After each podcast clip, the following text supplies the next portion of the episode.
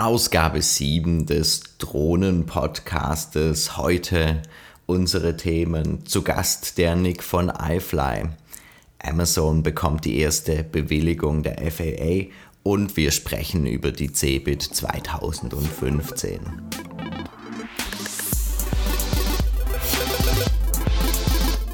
The Dronecast, der Drohnen-Podcast.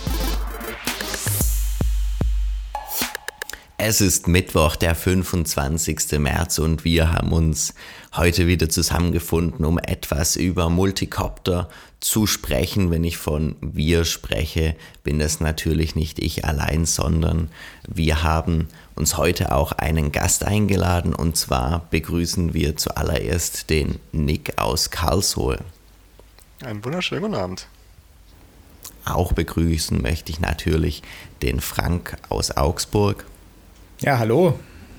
Und den Tommy aus Stuttgart. Seid gegrüßt. Und auch ein herzliches Hallo von mir, von dem Matthias aus Pforzheim. Ja, wie eben angekündigt, haben wir heute den Nick zu Gast. Der Nick ist äh, der Gründer von iFly. iFly hatten wir in der letzten Sendung erwähnt, ist der Hersteller oder die Firma hinter dem Trip. Ähm, Nick, sag doch einfach mal ein paar Worte zu dir. Wer bist du? Was machst du? Und wie bist du zum FPV-Fliegen gekommen? Ja, sehr gerne. Ähm, mein Name ist Nick.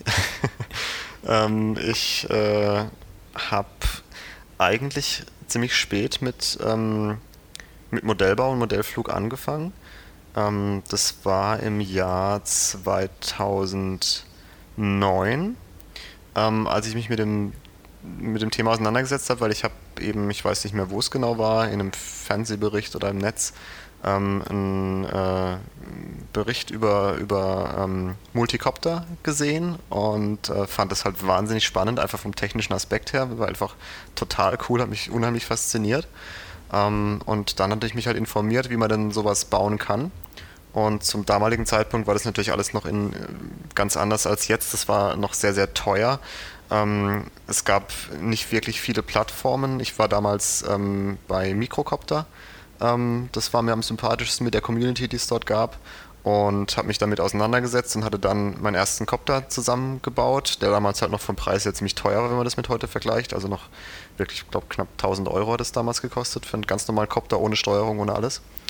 Ähm, und so habe ich dann meine ersten Versuche gemacht äh, im Sichtfliegen.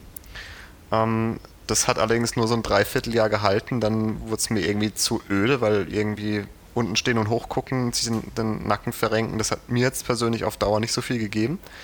Ähm, dann hatte ich wieder Pause gemacht, so ein Dreivierteljahr, Jahr bis ich dann ein Video gesehen hatte, das war vom FPV Live. Äh, das war ein Video, wie er, also vom ersten FPV-Flug, äh, war noch mit einem Flieger, ähm, die er aufgenommen hatte, den er aufgenommen hatte. Und das hat mich halt total fasziniert und ich hatte riesig Lust, äh, sowas auch zu erleben und idealerweise halt zusammen mit dem Copter, den ich, den ich eh schon habe, weil einen Flieger hatte ich halt nicht. Ähm, und dann hat für mich so die FPV-Geschichte angefangen und dann war das auch gerade so die Zeit, in der dann die Copter noch populärer wurden. Das war dann auch das Jahr, in dem dann der V-Copter, äh, ja, ich mal sagen, entdeckt wurde, erfunden wurde. Also dass man eben halt äh, von den Gyros her äh, jetzt eine Möglichkeit hat, sehr günstig gute Gyros zu bekommen und damit halt einen Copter äh, ja, für viel, viel weniger Geld als vorher aufzubauen. Dann gleichzeitig kam auch dazu, dass eben China so langsam das Thema entdeckt hat und günstige ähm, Elektromotoren angeboten hat. Während man vorher halt äh, eigentlich nur die teuren Roxy oder Hacker-Motoren nehmen musste. Ähm, und da war es dann so, dass ich eben halt einen Copter gebraucht habe, der für FPV optimiert ist. Ähm, und die Copter, die, die es am Markt gab damals, waren halt die klassischen äh, ja, die, wie sagt man, die klassischen, die Senderblades, die halt für einfach nur, damit man alles in der Mitte in, in einem Elektronikturm eben aufbaut. Und also das, was jetzt heutzutage ist, das einzige Frame, das da noch übrig geblieben ist von der Art, ist eigentlich das Warthogs-Frame, das klassische, die Senderblades.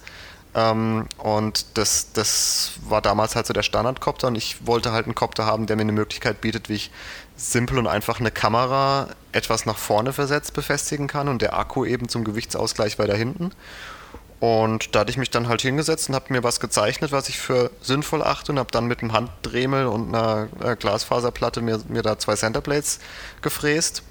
Ähm, und das Ganze hatte ich dann in der FPV-Community, die damals noch relativ jung war, ähm, vorgestellt in einem Thread und habe da sehr, sehr positives Feedback bekommen und die Leute haben mich halt gebeten, ob ich nicht eine Möglichkeit habe, ihnen solche Frames mal zu machen und zur Verfügung zu stellen. Und dann hatte ich mal ein, ein Set gemacht mit, mit glaube zehn Stück oder so. Und die wurden mir halt mehr oder weniger aus den Händen gerissen. Und dann dachte ich halt, da ich halt generell auch so ein bisschen äh, unternehmerischen Background habe, äh, habe ich halt gedacht, warum probiere ich es nicht mal aus und habe einen ganz einfachen Shop auf die Beine gestellt mit einer, mit einer Software, mit der das einfach möglich war. Habe mich halt ein bisschen informiert, was man beachten muss und so weiter. Ähm, habe mir jemand gesucht, der eine CNC-Fräse hat und die Sachen die, äh, für mich fräsen kann und habe dem halt mal einen Auftrag gegeben für eine weitere Handvoll. Und das war dann so der Anfang von iFly. Ähm, und so ist das Ganze dann im Laufe der Jahre jetzt immer mehr angewachsen. Also ich habe das Ganze halt immer, für mich war das eine Art Spielerei in Anführungszeichen. Das Geld, das, das dabei generiert wurde, das äh, jetzt nicht übermäßig viel ist, aber das wurde halt einfach mal reinvestiert. Und sobald etwas Geld übrig war, habe ich das dann halt in neue Produkte investiert. Und letztendlich ist es aber eigentlich nur so, dass ich einfach die Sachen entwickle oder mache, auf die ich einfach selber Bock habe. Also, dass, dass ich so oder so machen würde. Und ähm, ich stelle die Sachen halt vor und wenn da eine, ja, wenn da ein Markt für da ist, wenn das Feedback positiv ist, dann, dann lasse ich davon äh, fräsen und, und äh, tue sie dann in den Shop packen und freue mich dann unheimlich, wenn ich halt sehe, wie andere Leute dann damit Spaß haben. Also das ist eigentlich für mich auch der Hauptantrieb, weil von, von dem Geld, das dabei rumkommt, das ist eigentlich ziemlich überschaubar. Äh, wenn ich den Stundenlohn umrechne, dann kann ich wahrscheinlich an der Tanke stehen und verdiene mehr. Aber es ist halt einfach eine unheimliche Befriedigung zu sehen, wenn andere Leute Spaß mit den Frames haben, wenn ich Videos im Netz sehe, die mit meinen Frames geflogen sind und ja, mir macht es halt, mir macht's einfach echt, echt Freude, das Ganze. Ja. Und als Herzblut FPVer, der du ja inzwischen bist, hast du eben ja. genau den Puls äh, oder den Finger auf dem Puls, weil uns drei hast du ja auch schon angesteckt äh, mit dem Trip. Äh, also was, was das Fliegen mit dem Trip angeht, definitiv. Der ist so leichtfüßig und äh, extrem ja. gut zu fliegen, auch in Kombination mit dem Flight Controller. Das muss man natürlich auch sagen, ja, weil der Frame ist das eine, das Gewicht, ja. aber der Flight Controller und der Flip 32 damit äh, ist ideal, muss man sagen, definitiv. Ja, ja. Ja, finde ich auch eine ganz gute Kombination. Also ich äh, hatte vorher ja die Nanovi äh, im Shop. Ähm, da gab es nur immer ein bisschen Versorgungsprobleme von, von Flyduino und es war irgendwie nicht so, dass ich da happy drüber war. Und ähm, Außerdem habe ich eben halt dann dieses, äh, dieses, dieses auf der Nace-Plattform basierende Flipboard gesehen und hatte es halt ausprobiert und war halt total begeistert, weil die, diese Baseflight oder jetzt halt auch Cleanflight-Software, die man da nutzen kann, ist halt unheimlich klasse und, und äh, ist halt, ich sag mal, ich versuche halt immer so ein bisschen die Sachen halt äh, im Shop auch anzubieten, die halt, sagen wir so, dem aktuellsten Entwicklungsstand entsprechen von der ganzen Geschichte. Das geht natürlich immer nur bedingt, weil ich muss halt, gerade da ich jetzt halt kein großer Shop bin, ist es nicht so, dass, dass ich jetzt einen riesen Durchsatz äh, pro Tag habe an, an äh, Bestellungen. Das heißt, wenn ich halt mal Sachen auf Lager habe, dann äh, kann ich nicht einfach äh, sagen, okay, morgen schmeiße ich alles weg und, und bestelle das Neueste, was jetzt gerade auf dem Markt ist. Da muss ich halt immer ein bisschen vorplanen und, und, und drauf achten. Aber so an sich versuche ich halt immer, die Sachen anzubieten, die halt wirklich gerade für die, die sich mit der Thematik beschäftigen, gerade so das, das Nonplusultra ist idealerweise. Und momentan kommst du halt eigentlich an dem, an dem, an dem auf NACE-basierten Board ja. nicht wirklich vorbei. 32-Bit halt mit allen Optionen und Platz für was du halt machen willst. Ja, und du hast ja auch die äh, Einstiegshürden ein bisschen erklärt, die du mit Mikrocopter so hattest. Also da war alles noch viel, viel schwieriger. Ähm, insbesondere mhm. deshalb ist auch die NACE, denke ich, nochmal hervorzuheben, weil ähm, ich habe die auch ausgepackt und irgendwie äh, per USB dann mal die Firmware draufgespielt und mich gefragt, was, mhm. schon fertig? So in, in, in, fünf Sekunden war alles passiert. Äh, das gab es vorher bei keinem anderen Board. Das ist auch nochmal ein Riesenfaktor natürlich. Ja, ja, ja.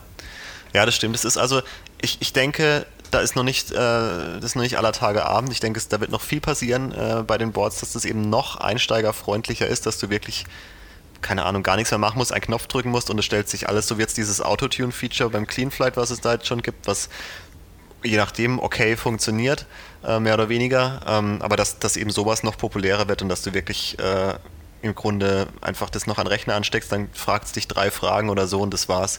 Ähm, das, was halt immer noch so eine Sache sein wird, dass Sofern du nicht irgendwie ein fertiges System hast, äh, das am besten alle Teile von einem Hersteller hat, wirst du halt immer noch wegen dem Verbinden der Hardware-Teile dich ein bisschen damit auseinandersetzen müssen. Das wird vielleicht auch nochmal anders, wenn halt so eine Firma wie DJI da halt alles komplett fertig anbietet mit, mit äh, Funk und so und das jetzt auch nochmal ein bisschen günstiger, als sie es jetzt machen. Ähm, da ist sicherlich ein großer Markt noch da, um das halt noch mainstreamiger zu machen. Aber Andererseits finde ich es eigentlich so, wie es jetzt ist, gerade richtig gut, weil man muss sich damit auseinandersetzen. Es ist nicht mehr so mega kompliziert, dass, dass es äh, fast nicht machbar ist wie früher, wo man sich wirklich wie vor einer Wand fühlt. Ähm, aber wenn man sich damit auseinandersetzt, ist es eigentlich sehr, ähm, sehr schnell möglich, da was, was auf die Beine zu stellen. Und ähm, wir versuchen auch immer mit ähm, mit äh, Anleitungen äh, und, und äh, ja, Bauhilfen den Leuten halt unter die Arme zu greifen, damit halt sich das jeder äh, ja, zumuten kann, der sich ein bisschen damit auseinandersetzt letztendlich. Und ähm, von daher, aber es ist auf jeden Fall schon viel passiert, ja, da hast du recht. Also im Vergleich zu früher ist es, äh, sind wir da viel, viel weiter, da ist schon sehr viel passiert. Wunderbar. Du hattest es jetzt eben angesprochen, ähm, das Hause oder DJI ist an der Stelle schon sehr weit. Die haben schon sehr viel entwickelt. Ähm, aber nochmal auf dich zurückzukommen, du hast ja jetzt auch ähm, eine Produktpalette, die ja nicht von schlechten Eltern ist. Du hast auch unterschiedliche Modelle in unterschiedlicher Größen. Ähm, mhm. Magst du dazu nochmal kurz was sagen? Ja, also das, das Produktportfolio hat sich ähm, jetzt seit 2011 entwickelt. Gestartet haben wir mit den Quadrix Sets. Ähm, das war die allererste war die Quadrix, Quadrix Set 30 mit einem Achsabstand, Diagonalmotorabstand äh, von 30 cm ungefähr. Ähm, das war so der Einstieg. Dann kam die Quadrix Set 40 mit dazu, die etwas größer war, ähm, die die 10 Zoll Propeller dann ermöglicht hat. Dann äh, gab es die Quadrix Set Nano, weil ich halt selbst, muss ich sagen, eher einen Faible habe für kleine Kopter. Ich bin nicht so der Fan von, von großen Koptern. Einfach, ja, ich weiß eigentlich gar nicht so recht, warum irgendwie. Ich, ich finde es einfach total cool, wenn man auf kleinem Raum äh, ja, wobei es geht es nicht mehr um Raum, dass du Sachen unterbringst. Irgendwie sind wir einfach halt sympathisch, kleine Kopter zu haben. Das Verletzungsrisiko vielleicht auch nicht so groß, die sind mobiler und man macht nicht so ein, also gut, leer macht man mittlerweile mit den kleinen, mit 4S natürlich schon, aber mhm. ähm, ja, weiß nicht, keine Ahnung, irgendwie, irgendwie gefallen mir kleine Kopter halt mehr. Ähm, und dann kam der Goliath noch mit dazu, einfach um eine, wirklich eine Plattform zu schaffen, in die man halt die, die groß ist, in der man alles Mögliche unterbringen kann. Und das war auch, damals war das, also es ist halt schon so, dass es immer Sachen sind, die so halt auf dem Markt halt noch nicht existiert haben. Die Quadrix Z30 war damals das allererste ähm, äh, mit, ähm, also Quad-X-Einstellung, äh, also dass du halt äh, die Kamera vorne drin hast und das vorne da ist, wo auch die Kamera ist.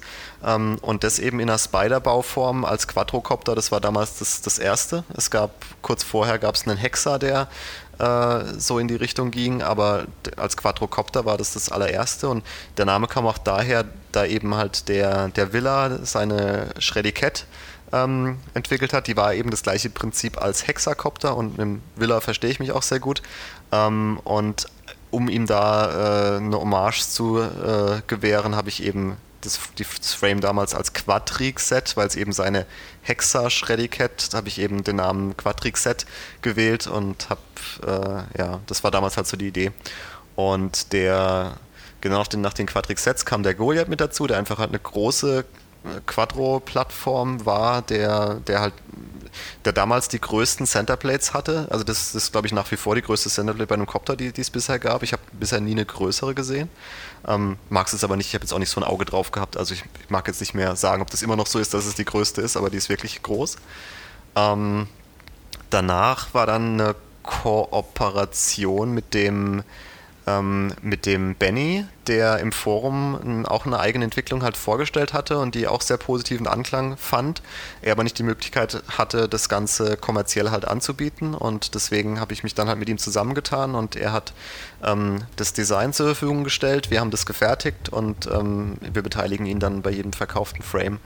Und so, das ist so das Prinzip, was ich eigentlich ziemlich cool finde und könnte mir auch vorstellen, dass es auch in Zukunft wieder gemacht wird, wenn sich da so eine Möglichkeit bietet. Ähm, das war dann der Black Manta, das äh, war halt der, der, der, die große Neuerung war, dass halt, das war ein großer Kopter, der komplett klappbar ist und dadurch halt in zusammengeklapptem Zustand sehr wenig Platz verbraucht. Ähm, danach war halt, nachdem ich gesehen habe, wie gut es funktioniert mit dem Black Manta, mit dem äh, Klapp-Schnapp-Mechanismus, ähm, habe ich dann gedacht, das könnte man doch auch mal für kleinere Kopter umsetzen. Habe das Ganze dann auf kleinerem Scale für einen Nanocopter äh, designt. Das war dann der Hammerhead Nano, ähm, der äh, ja also wirklich zusammengeklappt äh, fast so groß ist wie eine Handfläche, also oder fast so klein ist wie eine Handfläche ähm, und dadurch halt unheimlich äh, transportabel ist und überall mitgenommen werden kann.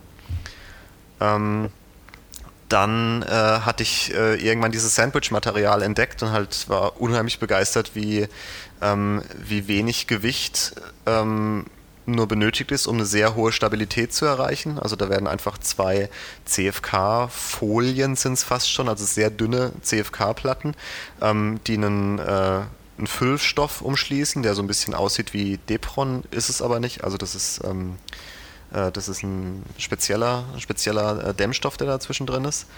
Ähm, und ja, also das, das Material ist einfach ist eine tolle Sache und ich habe halt überlegt, was man damit machen kann. Am besten halt natürlich wieder einen kleinen Copter. Und das war letztendlich dann äh, das, was zum Trip geworden ist, weil ich hatte den Trip an sich schon vorher mal designt, der, ist, der war schon über ein Jahr alt, ähm, war allerdings da noch eine Nummer kleiner, war für 4 Zoll äh, Propeller damals gedacht. Die ist leider nicht wirklich in einer guten Qualität zu kaufen gibt. Deswegen bin ich da wieder ein bisschen von weggekommen, habe es dann ein bisschen größer gemacht ähm, und halt wieder ein bisschen Feedback von, von äh, ja, so aus der Community mir geholt. Beziehungsweise, aber das war noch nicht offiziell, weil ähm, das, also normalerweise mache ich es eigentlich immer so, dass ich bei der Frame-Entwicklung tatsächlich die Community mit einbeziehe und mir halt auch Feedback hole, um da zu gucken, was, was kommt wie gut an. Beim Trip war es tatsächlich mal so, dass ich wirklich komplett äh, ja, eigenständig das Ding entwickelt habe und habe erst, als es dann fertig war, das Ganze released. Weil das Problem ist halt, wenn man eine Community-unterstützte Entwicklung macht, dann muss sie eben halt auch immer Neuigkeiten bieten und äh, ja, dann dauert es länger, dann beschweren sich Leute und sagen, hey, ich habe zu lange gewartet, jetzt kaufe ich mir doch ein anderes Frame, schade, aber so ist es halt. Und irgendwann wird es halt dann potenziell auch mal ein bisschen negativ und stresst halt einem und da es halt für mich wirklich ein Spaß ist und der Spaß ist auch die Basis von allem, hat mich das halt so gestresst, dass ich dann dachte, ich mache es jetzt mal komplett ohne äh, das vorher im, im, Forum vorzustellen oder in der, in der Community.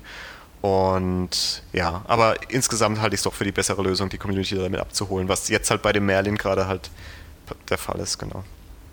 Ja, Merlin ist genau das richtige Stichwort. Du hattest angesprochen. Ähm, all jene aus der FPV-Community werden den Copter schon mal gesehen haben ähm, oder sich da ähm, zumindest in dem Chat von dir informiert haben. Ähm, der Merlin ist jetzt ein bisschen größer wie der Trip ähm, vom Material her, aber doch relativ ähnlich aufgebaut. Was hat dich jetzt äh, doch dazu bewogen, den Copter noch mal größer zu machen? Ähm, also die, die Motivation war eigentlich, dass ich einen kleinstmöglichen Gimbal-Träger designen wollte. Und die leichteste Form des Centerplate zu machen ist mit Abstand dieses Sandwich-Material. Und die, die, das, das größte Bedenken bei der Geschichte war, dass einfach von der Materialstabilität her oder auch Robustheit, ähm, dass das einfach ein Tick zu viel ist mit, mit 6 Zoll. Und aber da, da es eben halt in, also ich, ich hatte anfangs hatte ich es wirklich als Gimbal-Träger gedacht und der Gimbal-Träger ist natürlich idealerweise so, dass man mit, äh, mit denen eben vorsichtiger fliegt und deswegen auch gar nicht so, so ähm, leicht in Crashes kommt. Ähm, und als ich den aber dann hatte und getestet hatte und auch mal meine ersten Crashes hatte, ähm, war ich halt überrascht, dass das doch sehr relativ robust ist, das Material für das Gewicht. Und ähm, ja, dann, dann habe ich eben einfach gedacht, hey, ich gucke einfach mal, was so das Feedback ist. Und ich fand halt einfach vom Design her unheimlich schick, weil das ist halt, wenn es halt alles aus einem Teil ist, das sieht halt wirklich aus wie geschleckt. Ähm, wenn man das erste Mal in der Hand hält, das, da denkt man wirklich immer, auch vom Gewicht her, das, das kann fast nicht sein. Also das ist ja schon beim Trip so, aber der Merlin wiegt eigentlich gefühlt fast nicht mehr. Und deswegen ist das eine, eine sehr, sehr coole Sache. Ähm, allerdings ist es so, dass also das, es ist auch beim, beim Trip so, weil beim Trip ist halt durch das geringe Gewicht ähm, nochmal eine andere Geschichte. Ähm, wenn man den eben so aufbaut, wie er eigentlich halt gedacht war, als kleiner, leichter Akro-FPV-Racer, ähm, dann ist er einfach halt durch das geringe Gewicht viel weniger anfällig äh, bei Stürzen halt auch, dass da was äh, kaputt geht. Und deswegen hat sich das eigentlich in der Praxis sehr gut bewährt, auch wenn sicherlich, äh, also ich würde jetzt nicht sagen, dass Also ich, ich würde, es kommt drauf an, mit was man es halt vergleicht. Also wenn man jetzt aus 4, 5 mm voll CFK so einen Rahmen hat in der gleichen Größe, würde ich sagen, der ist stabiler als der Trip. Ähm, aber der Trip ist trotzdem nicht weit dahinter. Also das ist trotzdem sehr überraschend, wie, wie stabil das Material dann doch ist. Und es hat vor allem halt den riesen Vorteil, dadurch, dass man ein Füllmaterial hat, das, auf, äh, das aus Schaumstoff, also Rohharzell ist das, was wir da verwenden, ähm, das halt die gleichen Materialeigenschaften hat wie Depron und man daher das Ganze halt sehr, sehr gut mit ähm, Epoxy kleben kann. Ähm, hat man halt auch eine Möglichkeit dann, wenn es tatsächlich mal zu einem Crash gab, wo sich äh, vielleicht Teil vom CFK abgelöst hat oder dieses, ähm, dieses Füllmaterial äh, gebrochen ist, dass man sich eben selber helfen kann und einfach mit Epoxy das Ganze wieder zuspachtelt und dann, dann passt es eigentlich wieder sehr, sehr gut. Ähm, also mein Testtrip, äh, den ich wirklich seit Anfang an der Entwicklung halt fliege, der besteht gefühlt äh, mittlerweile fast aus mehr Epoxy als aus äh, restlichem Material und ähm, fliegt immer noch wie eine Eins. Von daher kommt es immer drauf an. Also es kommt darauf an, wo, wenn was zu Schaden kommt, wo, wo es halt wie bricht. Wenn die, wenn die Motorschrauben ausgerissen sind, dann ist natürlich schwierig, dann kannst du nicht wirklich selber das mehr fixen. Aber so an sich ist bei den meisten Crashes kann man sich halt doch, doch noch selber helfen. Wenn man natürlich halt das Ding vollpackt mit allem möglichen, noch eine GoPro draufhaut und dann einen Crash baut, dann ist die Wahrscheinlichkeit, dass was kaputt geht, größer. Ähm, aber so an sich äh, stehe ich immer noch voll hinter dem, hinter dem Material. Ähm, beim, beim, beim Merlin ist es so, dass das tatsächlich, ähm, nachdem ich jetzt auch letztes Wochenende, wo, wo äh, du dabei warst, Matthias, ähm, hatte ich nach, nach mehreren Crashs tatsächlich einen Crash, der dann wirklich so war, dass, dass mir beim Merlin der hintere Ausleger abgerissen ist. Ähm, und danach habe ich halt dann überlegt, also es hat mich dann nicht so recht losgelassen, weil ähm, das, das war ein Crash, bei dem, bei dem es nicht verwunderlich ist, dass da tatsächlich dann Arm abgebrochen ist, aber trotzdem habe ich halt gedacht, dass also ich, ich, ich, sehe es halt so, dass der, der Merlin als Racecopter hat seinen Markt für die fortgeschrittenen Racer, die wirklich auf das letzte Quäntchen an, an Speed äh, aus sind. Ähm, was sicherlich was sein wird, das in Zukunft interessant sein wird, weil dieses Nanocopter-Racing ja immer populärer wird in der Copter-Szene. Ähm, und ich bin mal gespannt, ob wir da irgendwann mal richtige Turniere und Meisterschaften sehen. Vielleicht wird das mal so ein richtiger Sport, keine Ahnung. Ich fände es ja unheimlich cool. Na, das sah am Wochenende doch schon ganz gut aus. Ja, ja genau. hatten wir tatsächlich auch schon in der Sendung thematisiert und, und ein bisschen äh, philosophiert auch. Ähm, aber äh, ganz klar, also äh, ich glaube, die Szene ist bereit dazu und wir würden uns alle freuen. Da gehört jetzt ein bisschen Organisationstalent natürlich mit dazu. Aber auch da haben wir mhm. ja letztes Wochenende mal drüber gesprochen, wie wir zumindest ja. in Süddeutschland damit anfangen können. Ja, wird unheimlich cool. Also ich denke, da, da besteht ein Markt und gerade, also ich, ich denke, dass der Merlin gerade für, für den Bereich, wenn man wirklich dann halt, wie, wie du es jetzt halt heutzutage hast mit den Formel-1-Wagen, wo halt wirklich auf jedes Quäntchen optimiert sind, ähm, dass du dann halt ein Frame hast, das halt die, von der Leistung her wirklich nicht zu schlagen ist, weil leichter als das Frame kannst du, kannst du nicht bauen. Ähm, dafür halt ein Ticken im Vergleich zu anderen Frames ein Ticken anfälliger ist potenziell bei Crashes. Ähm, dass, dass, dass das Sandwich-Material da halt auf jeden Fall seinen Platz haben wird.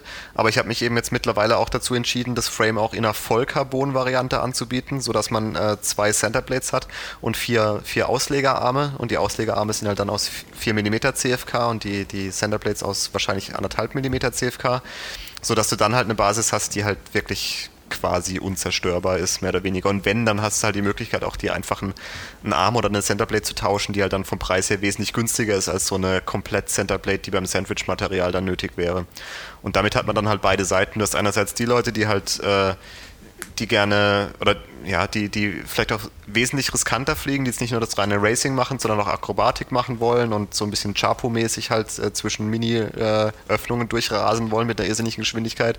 Ähm, für die ist dann wahrscheinlich mehr die Vollcarbon-Variante relevant, die halt dann ein bisschen mehr Gewicht hat, aber dafür einfach robuster ist. Und für diejenigen, die halt mehr auf Racing aus sind, für die ist dann eher die Sandwich-Variante äh, interessant. Und so kann man dann halt wählen zwischen beiden.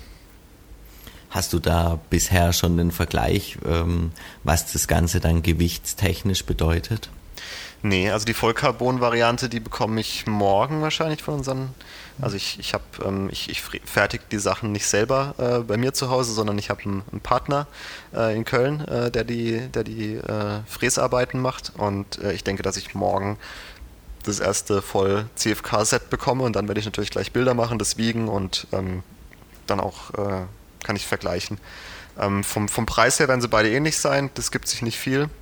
Ähm, aber ja, von der, von der Stabilität her und vom Gewicht auf jeden Fall. Also ich schätze mal, dass das Gewicht mindestens dreimal so viel sein wird wie vom, wie vom Sandwich-Material, weil das Sandwich-Material ist, ich muss mal gucken, ich habe es gerade gar nicht mehr im Kopf, wie viel das wiegt, äh, aber das, das ist wirklich, also das ist so wenig, dass man da wirklich erschrickt und zweimal gucken muss, ob das halt wirklich stimmt, weil da, da ist wirklich nicht viel dran. Okay. Aber so direkte Vergleichsinfos kann ich jetzt da, kann ich jetzt da noch nichts sagen. Okay, dann bleiben wir da einfach in Kontakt, beziehungsweise werden sicherlich unsere Hörer auch in der FPV-Community darüber informiert. Ja. Ähm, du hast ähm, auch verschiedene Motoren und verschiedene Setups äh, speziell jetzt bei dem Merlin getestet. Ähm, ja. Kannst du dazu noch was sagen? Womit hast du jetzt die besten Erfahrungen gemacht und womit wird das Modell jetzt dann wahrscheinlich auch im Shop erhältlich sein? Ähm, also da muss man halt unterscheiden zwischen den Reglern, den Motoren und den Propellern. Das ist immer so die heilige Kombination. Ähm, bei den Reglern sind wir mittlerweile am Ziel angekommen, äh, weil da war es mir halt wichtig, dass man äh, einen Regler hat, der, der One-Shot ermöglicht ähm, und der die, die neue Generation der FETs, also der MOSFETs, äh, nutzt. Ähm, das sind die, die für die Kühlung letztendlich und so, also die, ja. Die, die Kondensatoren, ne? Sind MOSFETs Kondensatoren? Weil da sind ja auch noch, sind ja, also ich sag mal, dass, dass zum Beispiel ein externer äh, Kondensator fehlt, halt ist für mich in meinen Augen auch der Grund, warum die, die äh, bisherigen ESCs, die da rausgekommen sind, noch so Probleme haben äh, mit mhm. der Zuverlässigkeit. Ähm, aber also ich, ich, ich weiß nicht, da kenne ich mich jetzt, also ich, ich bin halt, ich bin halt auch kein Elektroniker. Ähm, ich äh, bin mehr der, der ähm, Designer oder Zeichner und, und äh, ja, Praxis-User. Ähm, also ich, ich weiß es ehrlich gesagt nicht, aber auf jeden Fall ist es so, dass halt mit den, mit den KISS-Reglern kam halt die erst, das erste Mal, dass diese kleineren MOSFETs äh, genutzt wurden, wurden und die halt einfach ermöglichen, dass du eine viel, viel kleinere Dimensionenregler hast, der trotzdem eine hohe Leistungskapazität halt hat. Hm. Also ich habe mich vertan, es sind natürlich äh, Transistoren, keine Kondensatoren. Ah, okay. Aber genau, genau. Ja. Und ähm, also da gab es ja die KISS. Äh, die KISS waren allerdings halt eine geschlossene Plattform äh, von der Software her. Ähm, und da hat es eine Weile gedauert, bis da äh, ja was kam, was, was eben äh, nicht auf dieser geschlossenen Plattform basiert, aber trotzdem halt die gleiche äh, ähnliches Funktionsprinzip hat, also die, wie dieses, wie, wie mit der KISS, mit den KISS das kam. Und mittlerweile ist es halt möglich, also zuerst war es so, dass bei BL Heli äh, der BL Heli Firmware, dass die eben eine One-Shot-Unterstützung mit äh, rausgebracht hatten. Und BL Heli hat halt auch den Vorteil, dass du eine sehr schöne Oberfläche hast, mit, der, mit dem du das Ganze flashen und auch einstellen kannst. Ähm, das war so, ich sag mal so, hat angefangen so vor einem Dreivierteljahr, dass eben BL Heli halt im Kurs stark äh, gestiegen ist äh, und das hat bis jetzt eigentlich angehalten. Und BL Heli hat halt es geschafft, tatsächlich diese One-Shot-Funktionalitäten dann auch einzubauen. Und mittlerweile, aber seit wenigen Wochen, kann Simon K. das auch, äh, auch vergleichbar. Einen wirklichen Unterschied zwischen beiden haben wir jetzt nicht wirklich festgestellt und ähm, wir haben uns jetzt entschieden, dass wir für die, dass wir auf BL Heli Firmware setzen, ähm, die eben schon vorab mit der, ab der Version also 13.1 oder die, die halt bis dahin dann die aktuellste ist, äh, Regler, die damit vorgeflasht sind und wir haben Regler jetzt äh, zusammen mit äh, von einem ähm, ja, chinesischen Partner, äh, die wir beziehen, die von der Größe her also vergleichbar mit den KISS-Reglern sind ähm, und ja, direkt eben halt mit One-Shot-Unterstützung laufen, weil One-Shot ist nicht so, dass du beim Regler sagst, du bist jetzt ein One-Shot-Regler, sondern du äh, gibst ihm einfach die Fähigkeit, wenn er richtig angesprochen wird, äh, die, ja, diese, äh, dieses präzisere ähm, Steuersignal verarbeiten zu können. Und genau, also das sind die Regler. Da haben wir jetzt welche, die, die gehen bis 20 Ampere, ähm, sind bis 4S tauglich, was, was jetzt auch das Anliegen war, weil der, der Merlin soll ja hauptsächlich mit 4S geflogen werden. Wobei er kann auch mit 3S und mit 2S geflogen werden, also von daher. Ähm, und da die Centerplate nur, ich habe mal nachgeguckt, 40 Gramm tatsächlich wiegt, kann man mit dem auch wunderbar einen 2S-Copter problemlos aufbauen. Ähm, und dann ist die Sache mit den Motoren. Ähm, das ist was, wo, wo generell in der, in der Szene gerade ein sehr intensives Thema ist, weil bei den Motoren gab es halt bisher immer nur die, die kleinen 1806er Motoren. Ähm, dann kamen irgendwann die, die 2204er Motoren, die mit 4S äh, geflogen wurden, was aber sehr, sehr im, im, also schon im roten Bereich von dem ist, was der Motor leisten kann, mit 4S das zu fliegen.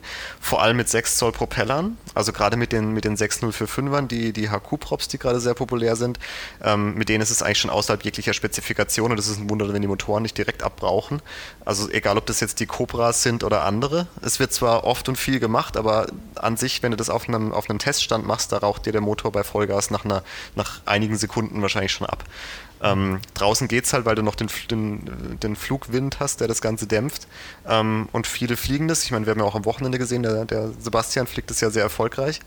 Ähm, aber es ist halt einfach, also er, er, gut, er hat jetzt auch nicht so viel Gewicht auf dem Kopter.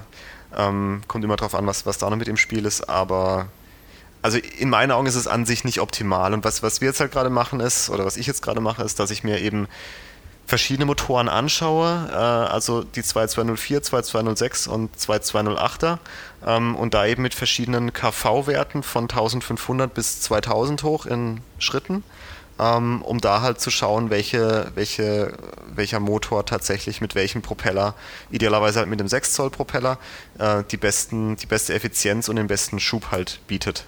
Hast du da einen Prüfstand dir aufgebaut oder testest du das irgendwo draußen im Feld und so nach Gutdünken?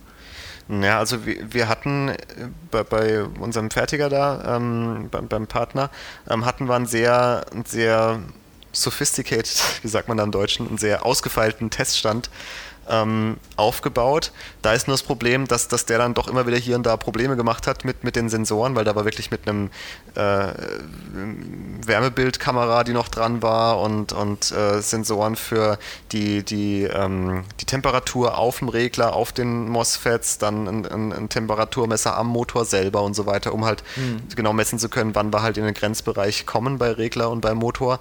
Da ist nur das Problem, dass das halt so ausgefeilt war, dass das aber auch so fehleranfällig war, dass wir da am Ende ziemlich Probleme mit hatten und ähm, die, die Jungs dort auch momentan mit, mit dem Fertigen von anderen Sachen halt sehr, sehr äh, eingespannt sind, sodass ich jetzt die Tests wahrscheinlich halt hier auf meinem kleinen eigenen Motorstand zu Hause machen werde bei mir, ähm, der letztendlich halt ganz simpel ist mit einem also ja, wie man so die, die Teststände halt kennt, wo du halt einen Winkel drin hast und eine, eine Küchenwaage mhm. und äh, das, de, der Schub halt dann auf die Küchenwaage übertragen wird und du da halt ablesen kannst. Und ich habe einen Amperemeter halt zwischengeschalten, der mir anzeigt, ja. wie viel äh, Ampere gerade geschluckt werden. Ähm, und so mache ich dann halt meine Vergleichswerte und messe halt danach von Hand, wie jetzt die Hitzeentwicklung ist, ob man das jetzt mhm. noch vertreten kann oder nicht. Okay. Das ist eigentlich, genau. Und je nachdem, was da halt bei rumkommt, werde ich dann diese Motoren äh, bestellen. Ich vergleiche das auch mit den, also sowohl die Motoren von unserem äh, Partner, Fertiger, den wir da haben, äh, von dem wir auch die 1806er Motoren hatten, die ja sehr, sehr also ich bin unheimlich überrascht, die haben eine wesentlich geringere Rücklaufrate äh, als die Tiger-Motoren, äh, die 1806er, wobei Tiger ja eigentlich so immer gefühlt der Qualitätshersteller war. Das hat leider ein bisschen nachgelassen. Ähm, und von den äh, eigenen iFly-Motoren, das, das, da habe ich super gutes Feedback, also da bin ich sehr, sehr happy mit. Ähm, und von dem würden wir dann halt auch diese je nachdem, wobei ich vergleiche auch mit den Cobra-Motoren. Wenn die Cobra-Motoren äh, sich als besser herausstellen, habe ich auch kein Problem, die zu nehmen.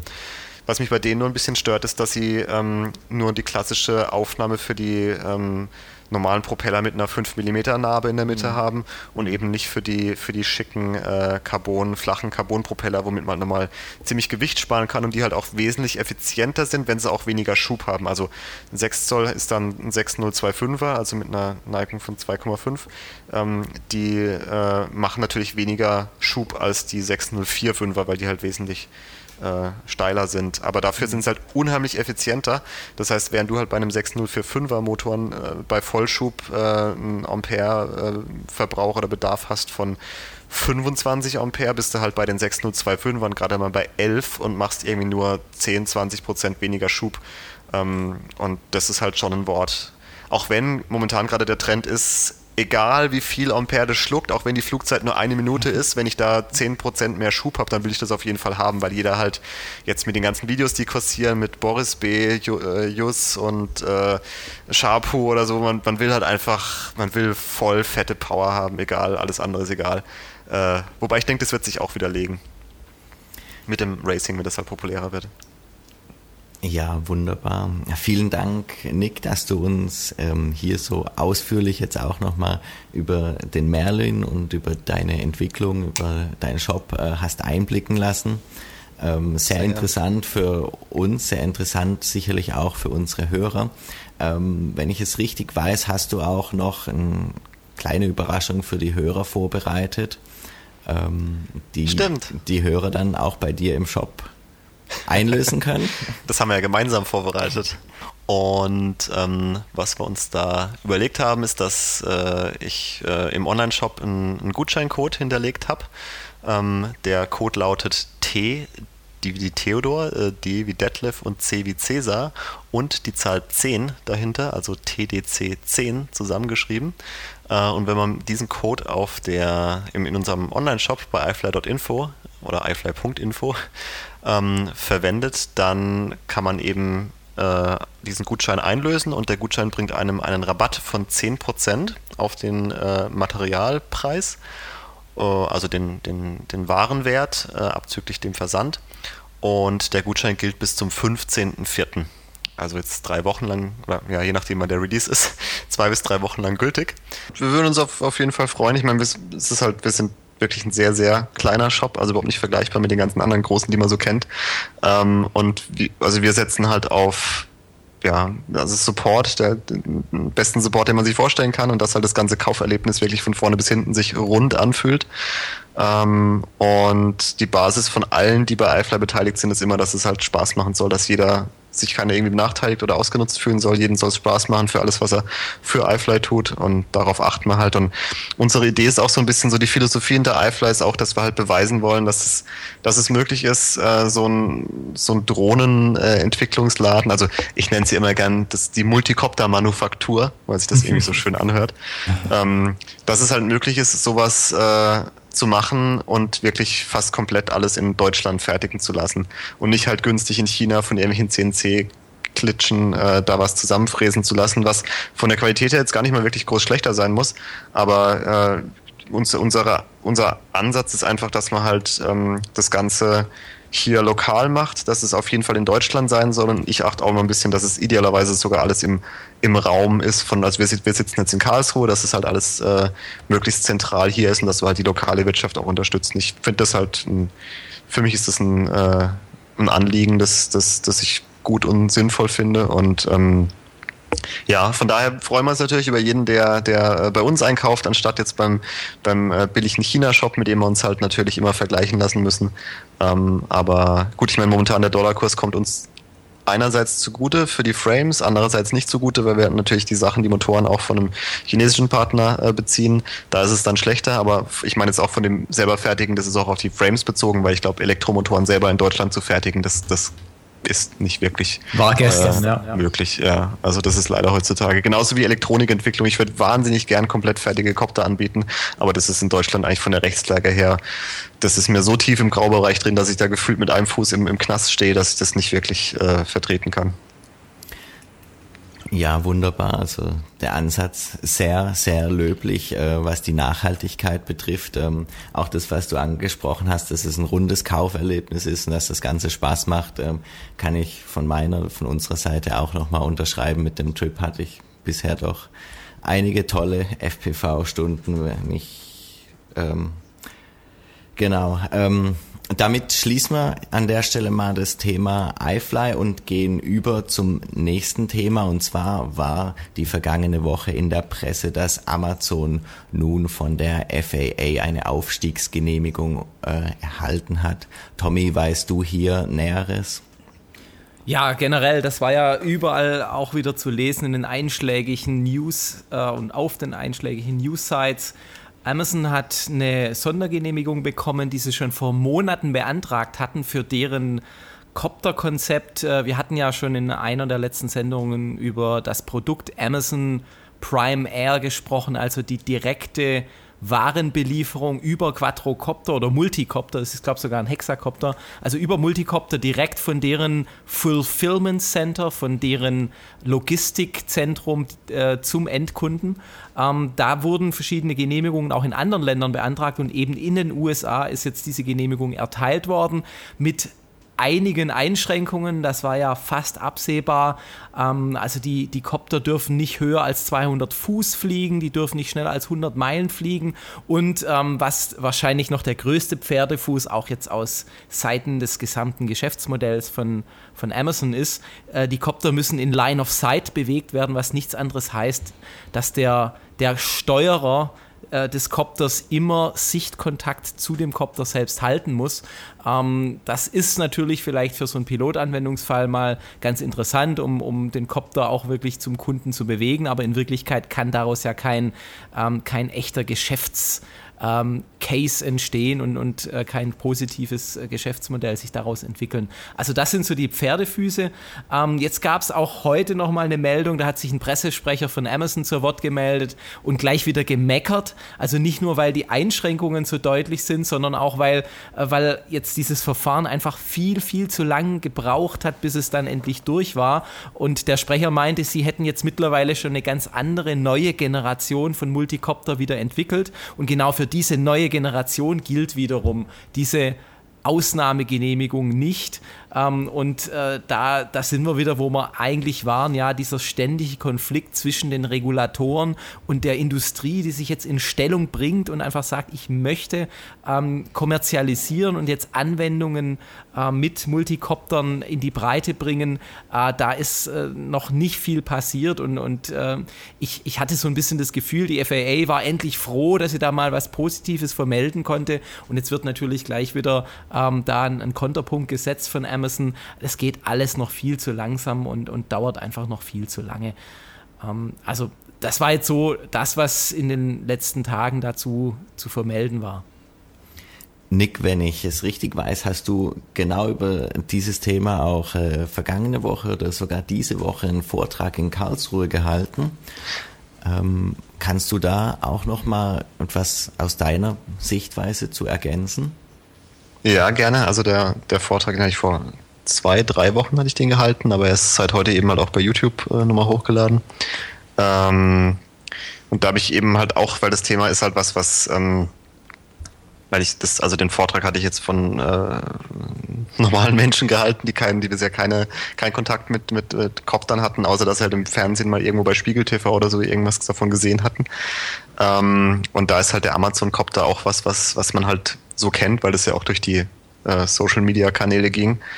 Ähm, deswegen hatte ich das da auch nochmal aufgegriffen. Und also aus meiner Sicht äh, ist das, das Vorhaben, was Amazon da hat, ähm, auf viele Jahre hinweg nicht, nicht äh, realisierbar, ähm, außer zur Show in ganz, ganz wenigen ausgewählten Locations, ähm, weil das sind letztendlich ja, letztendlich sind es zwei Punkte oder zweieinhalb, ähm, die in meinen Augen dagegen sprechen. Und zwar das eine ist äh, die Stromversorgung und damit verbunden die geringe Reichweite. Weil bei dem Stand der Stromversorgung, die mit Lithium-Polymerkurs gemacht wird, ähm, da hat sich eigentlich seit zehn Jahren wirklich nichts geändert. Also die sind ganz genau gleich und da gibt es auch keine, nichts am Horizont, im, also im näheren Horizont. Es gibt ein paar äh, erste äh, Entwicklungen, die, die aber ganz, ganz in den Kinderschuhen noch stecken. Ähm, also da gibt's nichts wirklich, wo in meiner Augen gefühlt jetzt in den nächsten fünf Jahren auf den Markt kommen wird, wo man da eine Änderung sehen wird. Ähm, und wenn man halt sich mal schaut, welche Flugdauer maximal möglich ist mit einem Copter, der wirklich auf Flugzeit ausgelegt ist, dann sind es vielleicht so 30 Minuten ohne Traglast. Und wenn du dann aber noch Traglast drunter packst und eben guckst, was dann übrig bleibt und schaust, welcher Weg da mit, mit, der, mit einer realistischen Geschwindigkeit mit dem Päckchen drunter möglich ist, dann sind es halt vielleicht maximal 10 Kilometer Reichweite, die er dann hat. Das heißt, ähm, wenn überhaupt, dann wäre das nur in Ballungszentren irgendwie vorstellbar oder in Gebieten, wo die Entfernung von 10 Kilometer mit anderen We Möglichkeiten nur schwer überwindbar ist. Also beispielsweise vielleicht in Bergregionen, wo irgendeine Berghütte mit was versorgt werden muss oder in Notfällen, dass was transportiert werden muss oder in irgendwelchen abgelegenen Inseln oder so. Wobei die dürfen dann auch nicht weiter als 10 Kilometer weg sein und hast dann auch das Problem, gerade wenn es äh, irgendwo ist, wo es windig ist, dann musst du eigentlich noch das einberechnen, dass halt der eine Weg länger dauert, weil starker Wind und so weiter, dann, dann brauchst du ja länger. Also die, die, die Reichweite ist, ist ein Problem, was das Ganze sehr stark begrenzt. Und das andere ist ähm, das Problem mit der mit der Genauigkeit. Also das Ganze ist ja GPS-basiert und selbst die besten GPS-Systeme, die, die es derzeit gibt, abgesehen von dem, was das Militär benutzt, da bin ich, da bin ich jetzt zu wenig informiert, ähm, aber das, was eben kommerziell möglich ist, ähm, die haben auch immer noch, also erstmal so ein bis drei äh, Meter Abweichung mindestens, diese haben. Und wenn man sich jetzt vorstellt, dass ein Kopter in einer, in einer Innenstadt, in einem Ballungszentrum ähm, in, in eine Wohnung, die im zweiten Stock ist, irgendwie ein, ein, ein Paket äh, ausliefern soll, dann müsste man das so machen, dass es auch irgendwie Landestationen in der Nähe gibt für die Kopter, wo die eben genug Platz haben, dass sie auch wirklich sauber und sicher landen können. Und da müsste das dann irgendwie so abgelegt werden, dass der Kunde sich das dann abholen kann. Und das ist alles von der Logistik her so, so weiß nicht, so, so komplex und, und, und unvorstellbar, dass ich äh, wirklich nicht sehe, wie das halt möglich sein soll. Und die beiden Punkte beißen sich halt auch irgendwie, weil einerseits hast du halt die, ähm, die Reichweite, die es eben nur möglich macht, dass du in Ballungszentren das Ganze einsetzt und dann aber die fehlende Genauigkeit, mit der du in Ballungszentren sowas überhaupt ausliefern kannst. Ähm, also die beiden, die, die, beiden Sachen sind für mich eigentlich so die Hauptargumente, ähm, die dagegen sprechen, dass wir das Ganze in also in meinen Augen ganz sicher nicht in fünf Jahren. Ich glaube es auch, dass wir es nicht in zehn Jahren sehen werden. Darüber hinaus, okay, klar, soweit möchte ich jetzt gar nicht in die Zukunft blicken. Aber in der ganzen, in, so viel ist tatsächlich auf dem Markt dann doch nicht wirklich passiert in den letzten fünf, mhm. zehn Jahren, dass man da jetzt irgendwie erwartet, dass da eine große, so eine, so eine krasse Weiterentwicklung drin sein wird, die das möglich macht. Und ähm, was natürlich auch noch so ein Aspekt ist, ist, wenn du diesen Copter halt wirklich Pakete vor der Haustür abliefern lässt, da ist halt noch die Frage, wer verhindert, dass da einfach jemand kommt und äh, ein Netz drüber schmeißt, nämlich sobald du halt einen Propeller äh, lahmlegst, gut, wenn es ein Hexakopter ist, zwei, ähm, aber dann kann das Ding halt nicht mehr fliegen und das kannst mhm. du total einfach so ein Ding dir halt einfach schnappen und, und äh, ja, was mitmachen, was du halt willst. Ich greife mal noch äh, die zwei Punkte auf, die du genannt hast, weil also wir hatten natürlich in äh, den letzten Sendungen darüber auch schon gesprochen, wie realistisch ist sowas überhaupt.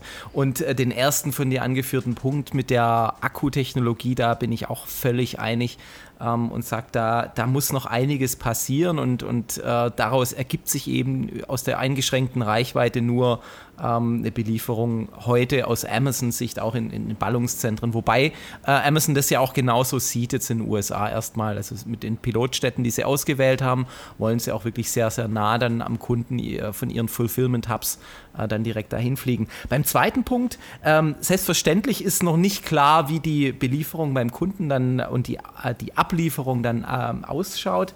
Ähm, allerdings bin ich mir nicht ganz sicher, ob GPS die einzige Sensorik ist, die dann für die, für die Landesteuerung äh, genutzt werden wird. Wir hatten auch in einer der letzten Sendungen über ähm, Lösungen gesprochen, die jetzt auch aus der Halbleiterindustrie gerade entstehen. Da gibt es ja solche System on a Chip ähm, Solutions, die ähm, wesentlich mehr Rechenleistung bieten als die Flight Controller, mit denen wir jetzt im Hobby unterwegs sind, ähm, heute an Bord haben. Und diese, diese Systems on a Chip Solutions, sie sollen in der Lage sein, und es wurde auch vorgestellt von Qualcomm, von Intel beispielsweise, in Echtzeit ähm, wirklich Videodaten zu verarbeiten. Und da gibt es interessante Ansätze über sogenanntes Feature Tracking, ähm, sich aus der Umgebung dann ähm, vielleicht auch äh, Landezonen zu identifizieren und dann aber auch diese Präzisionsanflug, äh, den, den Präzisionsanflugsmoment ähm, über eine optische Steuerung durchzuführen. Und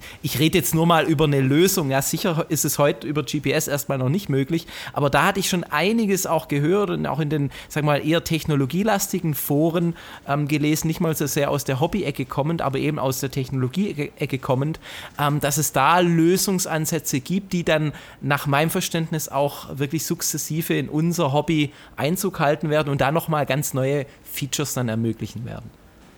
Ja, da bin ich mal sehr gespannt. Also ich habe da noch große Bedenken.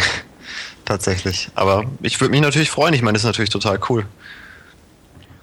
Ja, und was die Reichweite angeht, äh, gibt es natürlich auch Überlegungen, einen Swiftwing ähnlich einer äh, V22 Osprey äh, aufzubauen, der zwar dann senkrecht starten kann, aber um Strecke zu fliegen eben in ein normales Flugzeug verwandelt wird und somit eben die Gleiteigenschaften eines, ja, nicht Seglers, aber eines Motorflugzeugs mitbringt. Also der, der Copter an sich ist aerodynamisch nicht optimal geeignet, um Strecke zu fliegen. Das hattest du schon gesagt und er begrenzt ganz klar die Akku ja, Kapazität, die heute in Lipo- oder Lithium-Polymer-Akkus steckt, auch die Strecke. Aber wenn man das technische Konzept jetzt nicht nur auf Copter beschränkt, sondern ein Flugvehikel, was eben senkrecht starten und landen kann, aber eben im Gleitflug auf der Strecke dann umschwenkt auf ein normales Flugzeug, lässt sich da sicherlich auch noch was rausholen. Der Nachteil ist aber sicher, sicherlich dann die Systemkomplexität, die zunimmt. Damit ist wieder die Verlässlichkeit in Frage gestellt und auch das wird, wie du schon sagtest,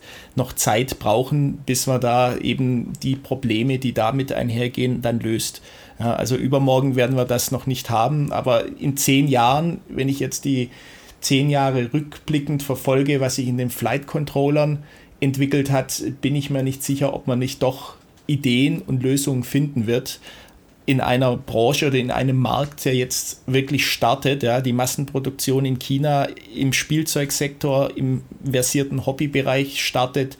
Ähm, auch die Anwendungsfälle ich, in renommierten Zeitschriften finde ich es jetzt immer wieder, also sei es jetzt im Kapital, war kürzlich ein Artikel, eben, dass es vermehrt für äh, Hochspannungsleitungsinspektionen eingesetzt wird.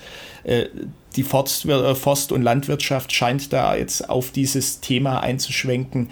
Ähm, das sind alles Treiber, die, denke ich, wenn sie wirklich einen Business Case haben dafür, fürs auch sorgen werden, dass es eben kommerzielle Anwendungen gibt, wo dann auch der Preis erstmal in anderen Ligen spielt. Aber aus der Entwicklung daraus ergeben sich wieder wahrscheinlich auch bezahlbare Optionen für, für einen Hobbyanwender, aber auch eben für Logistikkonzerne, ja, die ja dann letztlich auch ein Preismodell brauchen, damit sie das in die Fläche bringen. Ja, und nicht nur einmalige äh, Case Studies vorstellen. Also ich, ich bin gespannt, äh, weil Amazon ja eben jetzt sagte, sie haben schon ein neues Design, äh, für das sie noch keine Genehmigung haben, äh, was jetzt Amazon da wieder auch vorstellen wird. Vielleicht ist es sogar also so, ein, so ein hybrides Konzept mit ähm, Gleitflugeigenschaften und Senkrechtstarteigenschaften. Gut, also das Thema Amazon bleibt weiterhin spannend. Wir werden weiterhin an dem Thema dranbleiben. Das Ganze natürlich aus unserer Sichtweise hier verfolgen und auch beleuchten. Ähm, aber kommen wir damit zu dem nächsten Thema und zwar zu der Cebit. Tommy, du warst dieses Jahr auf der Cebit. Hast du generell dort auch einige Neuerungen gesehen, die sich in dem Drone-Business abgespielt haben? Ja, die Cebit ist ja eine ursprünglich eine ähm, Computermesse gewesen, die so in den letzten Jahren ähm, noch stark im Consumer-Bereich angesiedelt war. Und dieses Jahr hat die Cebit so ein bisschen einen, einen Trendwechsel auch schon vollzogen und möchte sich mehr als Business-to-Business-Messe auch positionieren am Markt. Ähm, sicher auch aus dem Grund, weil andere weltweit äh, eben auch große Computermessen oder Consumer Electronics Messen der CeBIT ein bisschen den Rang abgelaufen haben. Wir haben ja über die ähm, über die CES hier schon berichtet, über den Mobile World Congress schon äh, auch gesprochen. Ähm, und äh, insofern war ich ziemlich enttäuscht. Ähm, die CeBIT aus B2B-Sicht äh, hatte eben keine Copter im Angebot. Hier und da gab es natürlich mal ein paar Modelle von 3D Robotics, die aber eher so als, ähm, als Showcase äh, gedacht waren und, und nicht jetzt irgendwie ähm, dann, dann, dann echte Produkte mit diesen Koptern angeboten hatten. Es war ein neuer chinesischer Hersteller am Markt, ähm, der, ich habe mir den Namen am Ende gar nicht mehr gemerkt, der so in der MeToo-Liga äh, gespielt hat, also im Prinzip all das kopiert hat, was DJI jetzt letztendlich vorgegeben hat. Das war dann so ein 450er Frame mit äh, irgendwie selbst äh, produzierter GoPro-like Kamera. Ähm, also wirklich schon austauschbar. Man sieht, äh, das ist alles im Massenmarkt angekommen, aber jetzt insbesondere, weil du nach der Cebit gefragt hast, ich persönlich war enttäuscht von den, ähm, von, der, von der Präsenz, äh, jetzt auch, auch von den Themen, die wir hier besprechen, eben von, von Multicoptern und von von auch von, von, aber auch von B2B-Anwendungen. Äh, das zeigt mir vielleicht auch, dass eben insbesondere auch in, in Europa und in Deutschland der Markt da noch mitnichten reif ist, ähm, sich wirklich ernsthaft Gedanken zu machen, aus einer Business-Perspektive ähm, diese Fluggeräte zukünftig einzusetzen. Sicherlich ähm, warst du da auch in der ähm, Halle, in der die Startups vorgestellt werden. Ich äh, erinnere mich, letztes Jahr lief das Ganze unter dem Namen Code N zusammen. Ähm, hast du auch dort weder Ideen noch Anwendungen in die ganze äh, Drone-Ecke gesehen oder gab es da auch gar nichts? Ja, ähm, also die, genau, es gibt zwei Hallen auf der CeBIT. Einmal eine Startup-Halle, in der die, die Bundesagentur für Wirtschaft irgendwie noch Startups fördert und Code N ist eigentlich eine Privatveranstaltung von einer großen äh, Firma, die die IT-Software herstellt, aber die, das ist mit Abstand, so wie du auch sagst, die hipste Halle. Äh, da stellen 50 Startups einfach vor, was sie so im, im Computer- und Electronics-Segment gerade tun, aber auch da leider keine einzige Anwendung zum Thema äh, Multicopter und Drohnen. Es gab einiges zum Thema Robotik, zum Thema Internet of Things, Smart Devices, Smart Homes, aber das ist ja nicht das Thema unseres Podcasts hier und insofern muss ich dich leider enttäuschen. Es war sehr spannend, ähm, als technikaffiner Mensch sich da mitreißen zu lassen und treiben zu lassen von der Rührigkeit, ähm, auch der doch äh, ziemlich äh, ja, aktiven Startup-Szene in Deutschland und Europa, aber leider keine Copter äh, dort zu sehen. Ich hoffe, dass es nächstes Jahr da besser wird. Tja, schade. Vielleicht muss einfach nächstes Jahr der Nick mit iFly dann doch mal auf die Cebit gehen, um den großen Playern zu zeigen, was dort möglich sein könnte oder was heute schon möglich ist mit den Modellen. Aber gut, ähm, dann kommen wir nun zu dem Drohnenbarometer.